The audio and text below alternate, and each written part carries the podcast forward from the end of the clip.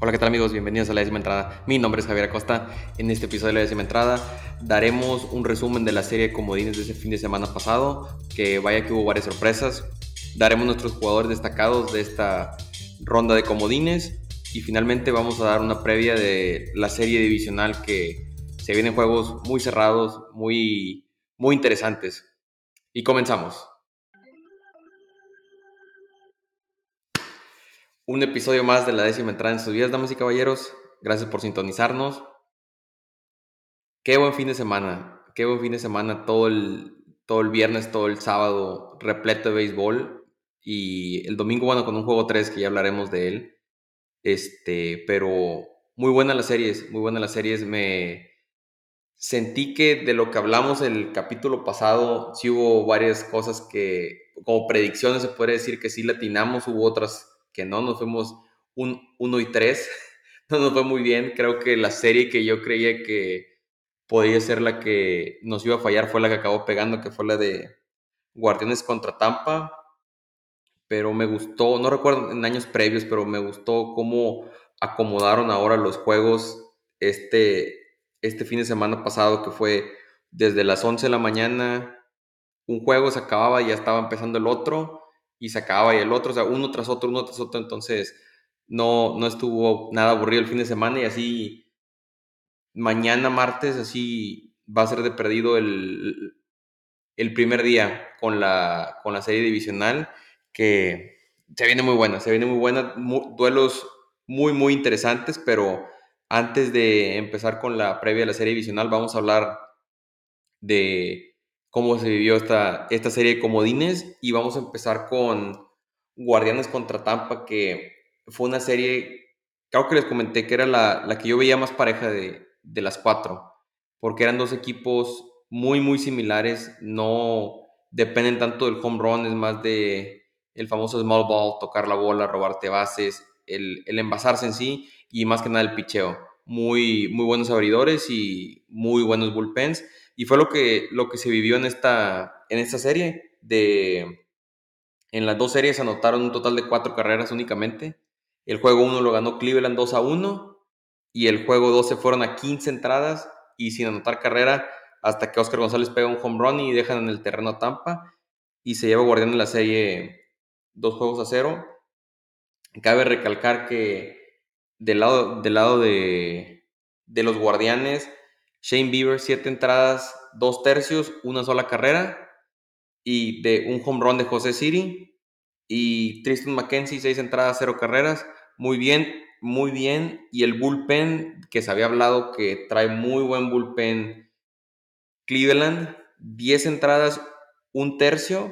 Solo permitieron cuatro hits y recetaron 13 ponches.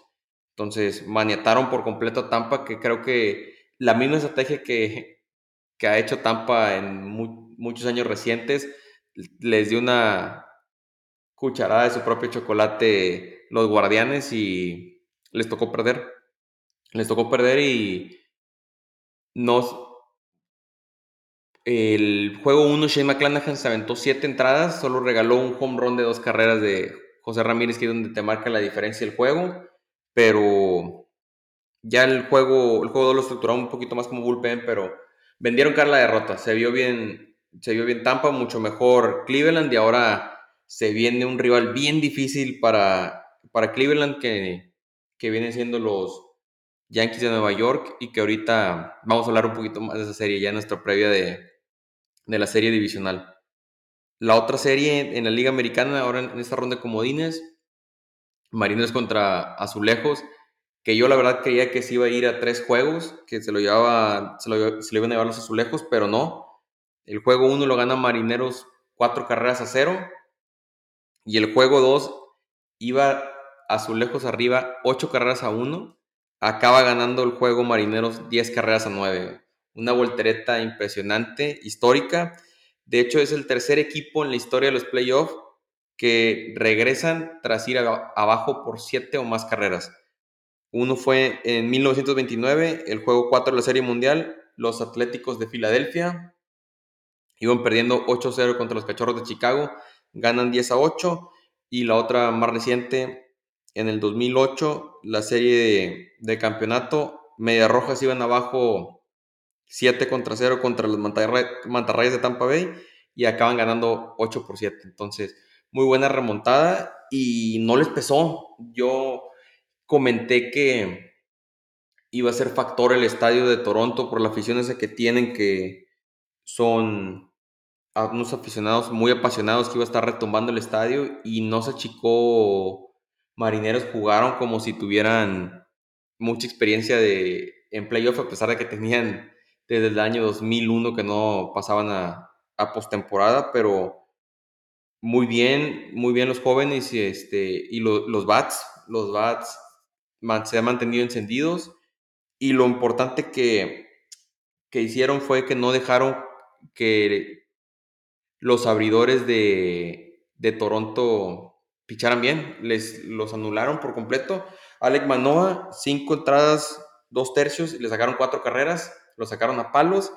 Y el juego 2, Kevin Gausman, que iba muy bien, se viene abajo en la quinta entrada y en la sexta, le sacan igualmente cuatro carreras, se va a cinco y dos tercios, y ya el bullpen de, de Toronto, que era lo que habíamos hablado, que, que no se veía muy fuerte y que podía ser un área que les podría costar la serie, es lo que les acaba costando el, el juego 2. Bueno, también tuvieron un choque George Springer y este muchacho Bobby Shett, que ahí entran dos carreras de, de los marineros para que se empate el juego, pero se la acaban llevando los marineros. Este creo que puede ser el equipo en la postemporada que no los den por muertos. El famoso caballo, negro. Se ve que van, pueden estar en la lona o que no dan un quinto por ellos y te acaban remontando así como lo hicieron en este juego 2. Y para, siendo sinceros, el juego 1 no se esperaba que, que fueran a hacerle mucho daño a, a Manoa y el que acaba pichando mejor es Luis Castillo, se venta siete entradas y un tercio muy, muy buenos, este, los, dejan, los blanco. Y el mexicano Andrés Muñoz, que se aventó un, una entrada y dos tercios, se lleva el, salvamento en el juego en el juego 1, vuelve a pichar en, el juego 2 y se vio muy bien el mexicano, esperemos que se mantenga así en la postemporada. Cabe recalcar que se, se enfrentaron a Alejandro Kirk, los dos mexicanos, Alejandro Kirk y Andrés Muñoz. Sale Muñoz avante, se, se lleva el, ese turno al bat, ponchó, al, ponchó a su compatriota. Pero muy bien, marineros. Esperemos que esta serie contra, contra Astros esté igual de, emocionante, que sigan, que sigan esos bats prendidos y que no le aflojen con el picheo, porque Luis Castillo se vio bien. Robbie Rey, un poquito titubeante, que era lo que habíamos dicho, que cerró la temporada 2 más o menos.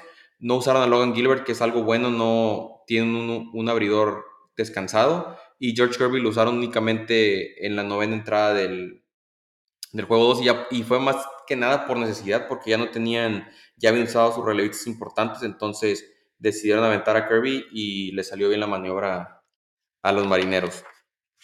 Bueno, vamos a pasar a, a la Liga Nacional, que ahí en la Liga Nacional, creo que esta fue la sorpresa más grande. Filadelfia contra Cardenales, que yo les dije el episodio pasado que era la diferencia entre los equipos era los Cardenales con un picheo regular, pero muy buena defensa, y Filadelfia con dos haces y muy mala defensa. Y aquí una de sus, de sus cartas fuertes de Cardenales les acaba costando en el juego.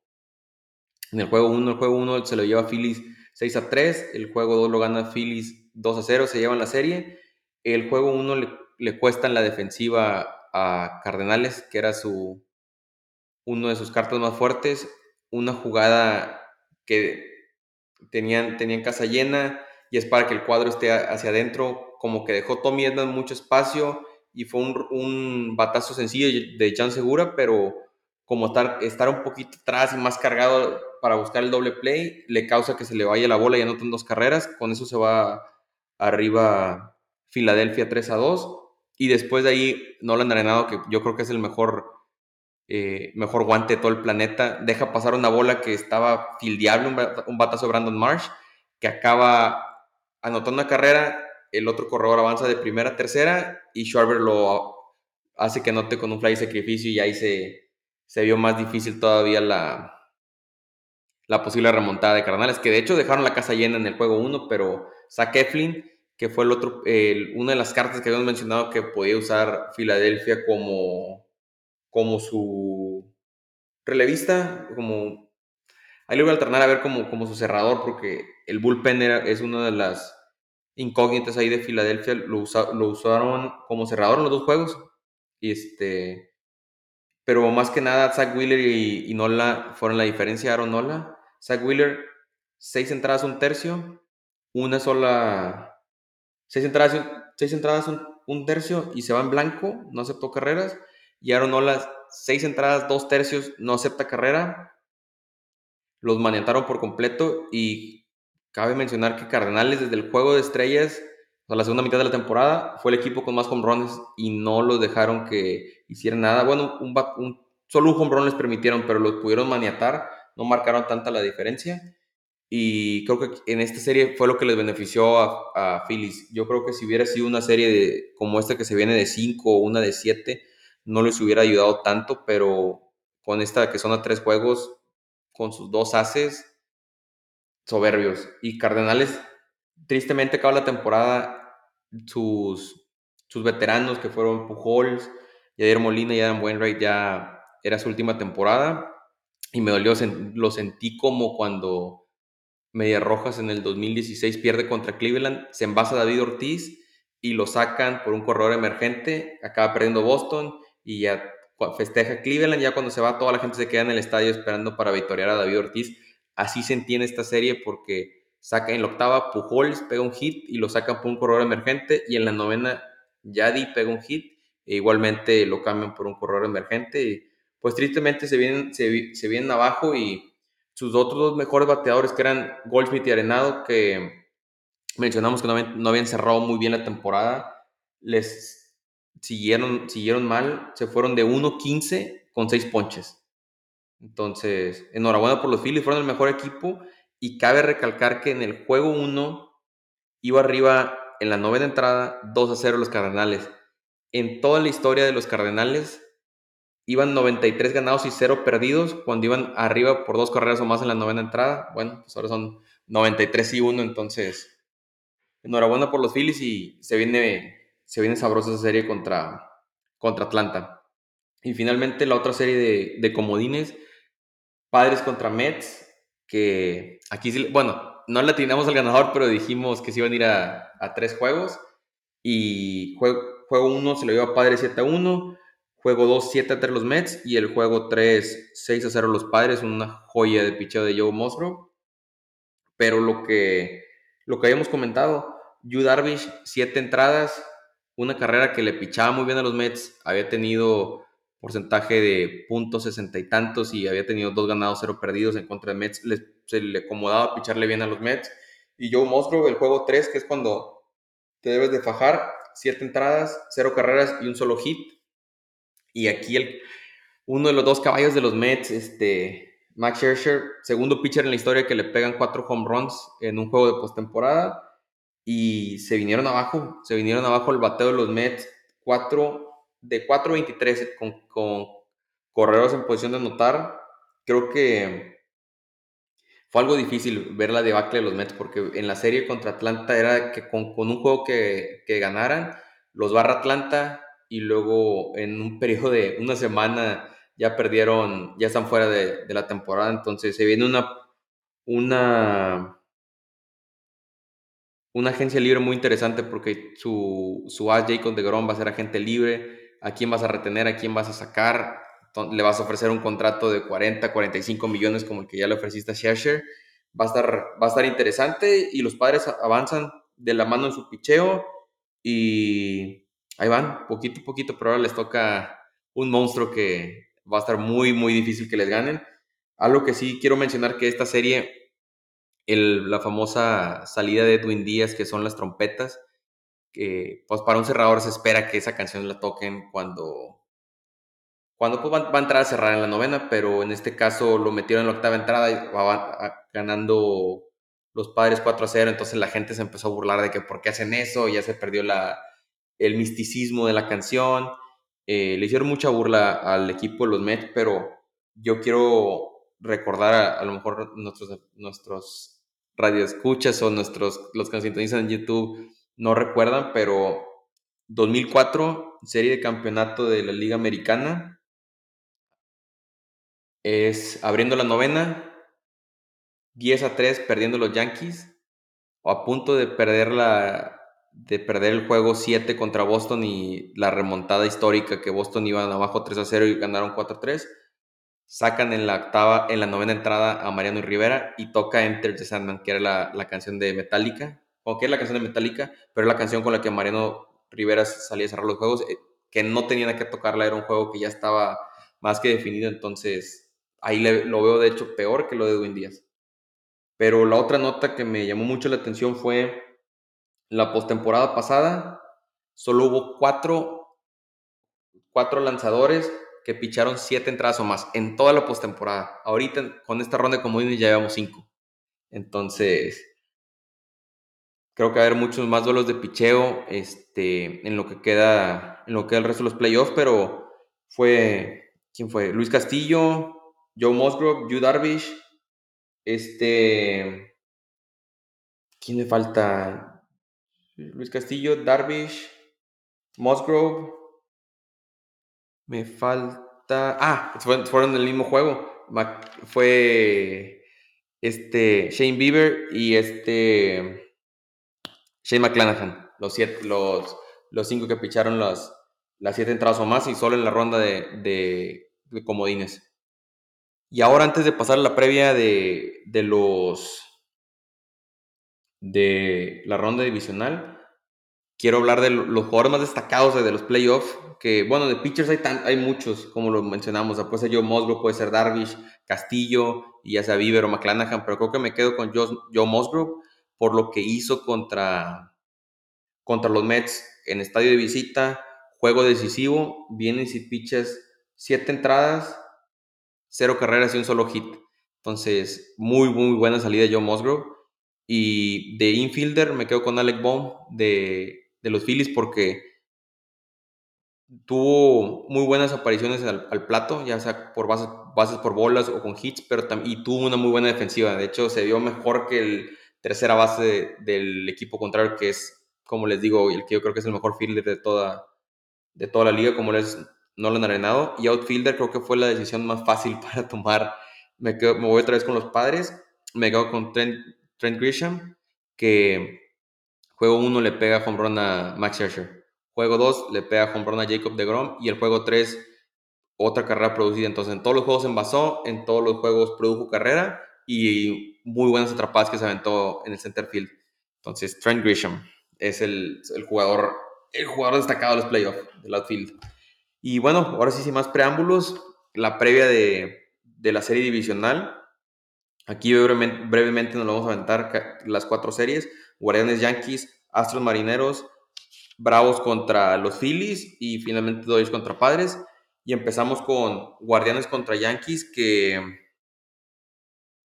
yo creo que así como hablamos de que los Guardianes tuvieron una muy, muy buena serie pichando, les faltó con la ofensiva. Creo que ahí puede ser la interrogante para esta serie, la ofensiva, porque aquí ganaron con lo mínimo, justo con lo, con lo que ocupaban, y se les ajustó que su rival, que es Tampa, no es tanto de batear. Es un equipo, era un equipo similar a ellos y aquí con los Yankees no puedes, va a estar muy difícil que ganes un juego 1-0 o 2-1 con ese poderío que tienen los Yankees liderados con Aaron Judge, Giancarlo, este, Anthony Rizzo. Entonces, creo que va a ser la clave qué tanto puede hacer Guardianes, qué tanto le van a poder batear los Yankees, porque yo creo que con el picheo y con el bullpen ahí no deben de preocuparse. Creo que se, se han visto muy bien durante toda la temporada.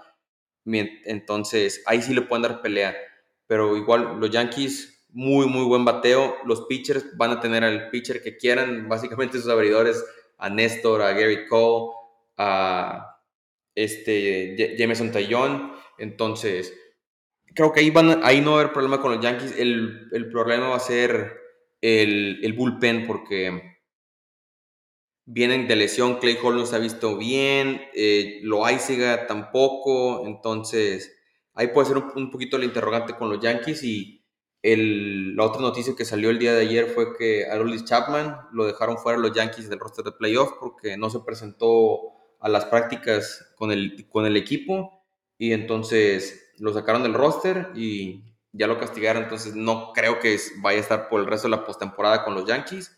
Yo creo que a menos que sea algo, alguna lesión que Dios no mande, es la única forma que veo que lo puedan regresar, pero creo que ya fue el final de Aroldis Chapman con los Yankees. Este, y otra cosa para destacar fue que se enfrentaron seis veces Guardianes contra Yankees, ganó Yankees 5 de 6 y en Yankee Stadium los barrieron tres juegos a nada. Entonces, algo y clave para mencionar, creo que esta serie va a estar más cerrada de lo que de lo que la gente cree. Creo que esta serie se va a ir a cinco juegos. La gana Yankees. Creo que trae, trae todavía mejor equipo Yankees. Pero creo que Guardianes las lo fuerte que es Yankees, que es el bateo, creo que Guardianes lo puede competir con todo, con su picheo, su picheo en general y no, hubo lapsos en la temporada en el que si Aaron Judge no bateaba, los, los Yankees no se veían iguales, ¿verdad? Entonces a lo mejor Terry Francona con su experiencia en playoff puede tratar algo, no picharle, preferible darle una base por bolas a Aaron Judge que con un swing del bat te pega un home run y te cambia todo el juego, ¿verdad? Entonces, creo que eso puede ser una de las claves en la serie, pero igualmente me quedo con los Yankees en, cinco juegos. La, la, otra serie de la Liga Americana, Astros contra Marineros, que a eso sí fueron rivales de división, se enfrentaron 19 veces con los Astros ganando 12 de 19. Y creo que aquí es, es una serie que se ve, sí se, ve un poquito cerrada, a lo mejor por lo tanto que se conocen los equipos, pero los Astros están mucho más completos, tanto el picheo, o sea, con todo el picheo en general, el picheo, a lo mejor bullpen un poquito titubeante con Ryan Presley, pero los abridores, Verlander, que probablemente va a ser el que va a ganar el, Cy Young, Cristian Javier, Farmer Valdés, pues, Urquidi creo que lo van a usar un poquito más en el, en el bullpen, este, igual que Luis García, entonces creo que ahí va a estar, va a estar está más fuerte Astros que Marineros y digo, yo cuestioné el, el bullpen de Marineros el, en la serie pasada. Creo que hubo un poquito rescatable, sobre todo el mexicano Andrés Muñoz, pero ahí sigue siendo la, interrogante el bullpen, porque con los abridores, Luis Castillo se vio muy bien. Robbie era estudiante, pero creo que puede tener una buena salida y sobre todo porque conoce más a los bateadores de, de los Astros. Logan Gilbert no pichó, entonces lo tienen descansado, lo tienen fresco, igual que George Kirby. Si ocupan un juego 4 que darle descanso a los abridores, este, pueden usarlo ahí el muchacho, o si llegan a tener cualquier cosa que, que ocupen un, relevista de muchos innings, ahí lo pueden meter. Entonces, creo que ese lado, creo que los Astros se llevan la serie 3 a 1. 3 a 1, como les digo, los veo más completos, no solo en el picheo, todo el, bateo, bien descansados y, y creo, que es un equipo que, se, se, conoce, se conoce muy bien y creo que eso, eso va, le va a ayudar mucho al, a la ofensiva de, de los Astros. Igual el picheo, pero Kyle Tucker, Altuve, Jordan Álvarez, creo que van a, van a hacer mucho para para los marineros me, recuerda como la serie de del año pasado entre Astros y Medias Blancas, que creíamos que iba a ser una serie muy peleada, que Medias Blancas era el que le puede ganar a los Astros, pero lo acaban, los Astros acaban, los acaban apabullando, entonces creo que puede ser algo muy similar en esta serie, aunque no, no, den, no den por muerto los marineros el, el caballo negro. Finalmente, las, dos series de la Liga Nacional, Bravos contra Phillies. Creo, creo yo que esta puede ser la, la serie un poquito más desbalanceada, se podría decir. igual, rivales de división se enfrentaron 19 veces, ganaron 11 los, los Bravos. Y aquí la clave es que los Bravos descansados traen muy, muy buen picheo. Max Fried, este muchacho Wright, Spencer Strider, que ya creo que regresa de su lesión. La interrogante puede ser Charlie Morton, lo, de cómo lo vas a usar, ya depende cómo se vean los juegos. este, si lo usas de relevo. También tienes a Jacob Dorisi, que a lo mejor ya no va a ser tu, tu abridor como lo fue en otros años, pero puede ser una carta interesante para de relevo y que lo importante es que así como uno de los, de, de los fuertes de los Phillies es el bateo, los Bravos buen picheo y traen el segundo mejor bullpen de toda la Liga Nacional. Entonces creo que eso puede ser la clave. Igualmente el picheo de los Bravos son los que más home runs pegaron en toda la Liga Nacional, pero también fueron los que más se poncharon. Entonces no creo que eso te sea tanto, tanto algo que te pueda marcar la diferencia porque los Phillies van a llegar, este, dependiendo qué tanto pichen o qué tan en sus aperturas, qué tanto duren eh, Zach Wheeler y Aaron Nola, así como en la serie pasada.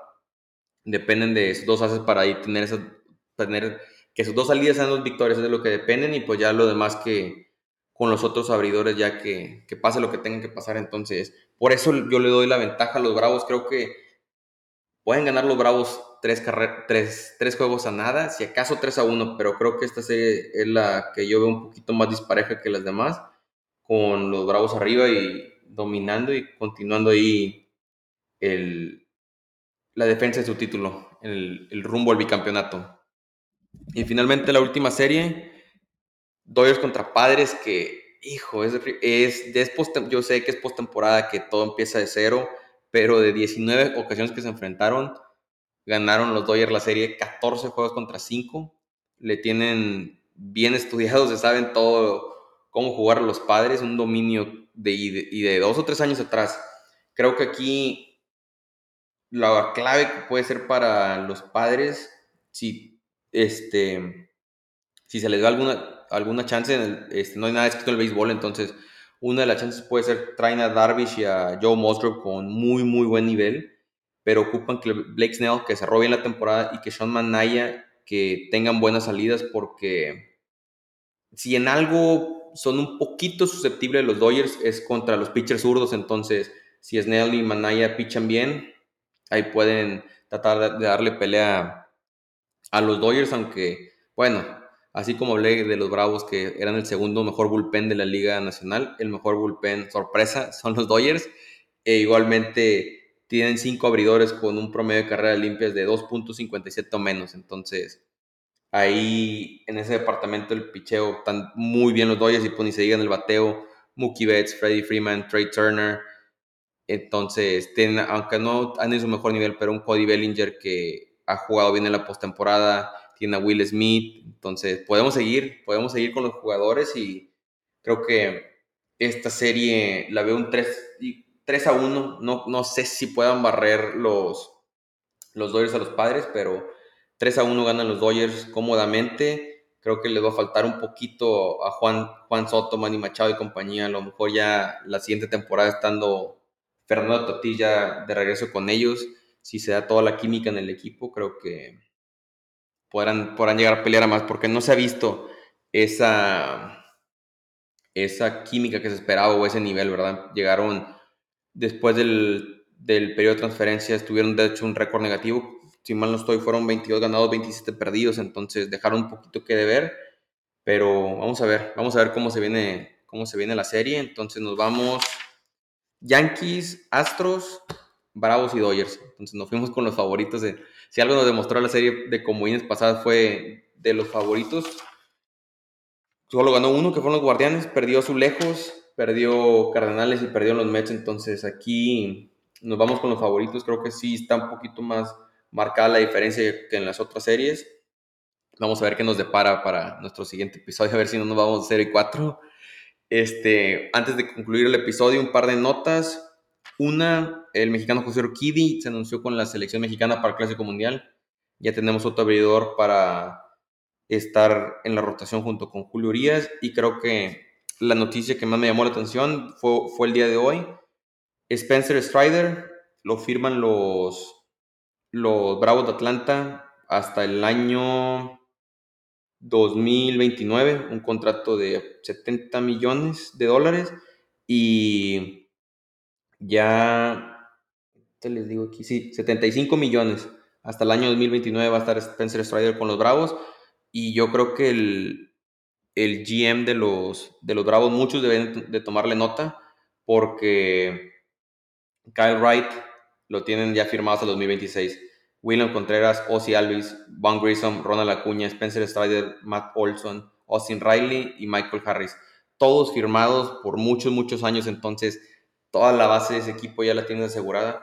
Creo que debería ser una, una nota de lo que muchos GMs deben de hacer este, firmar a su, talento joven cuando ahorita que pueden, que fue lo que, lo que hizo Bravos. De hecho, varios los, los, extendieron el contrato durante la temporada. Entonces, como les digo, creo, creo que lo que varios GMs lo que deben de tomar nota. Jaime Blue, si me estás escuchando, por favor, haces esto. Por favor, hazlo. Ya extiende Rafael Devers. bueno, damas y caballeros, con esa nota nos despedimos. Le damos nuevamente las gracias a todos por sintonizarnos. No olviden el seguirnos nuestras redes sociales en Instagram y en Twitter bajo el nombre de la décima entrada y el seguirnos sintonizando tanto por YouTube como por Spotify. Mi nombre es Javier Acosta y esa fue la décima entrada. Hasta la próxima.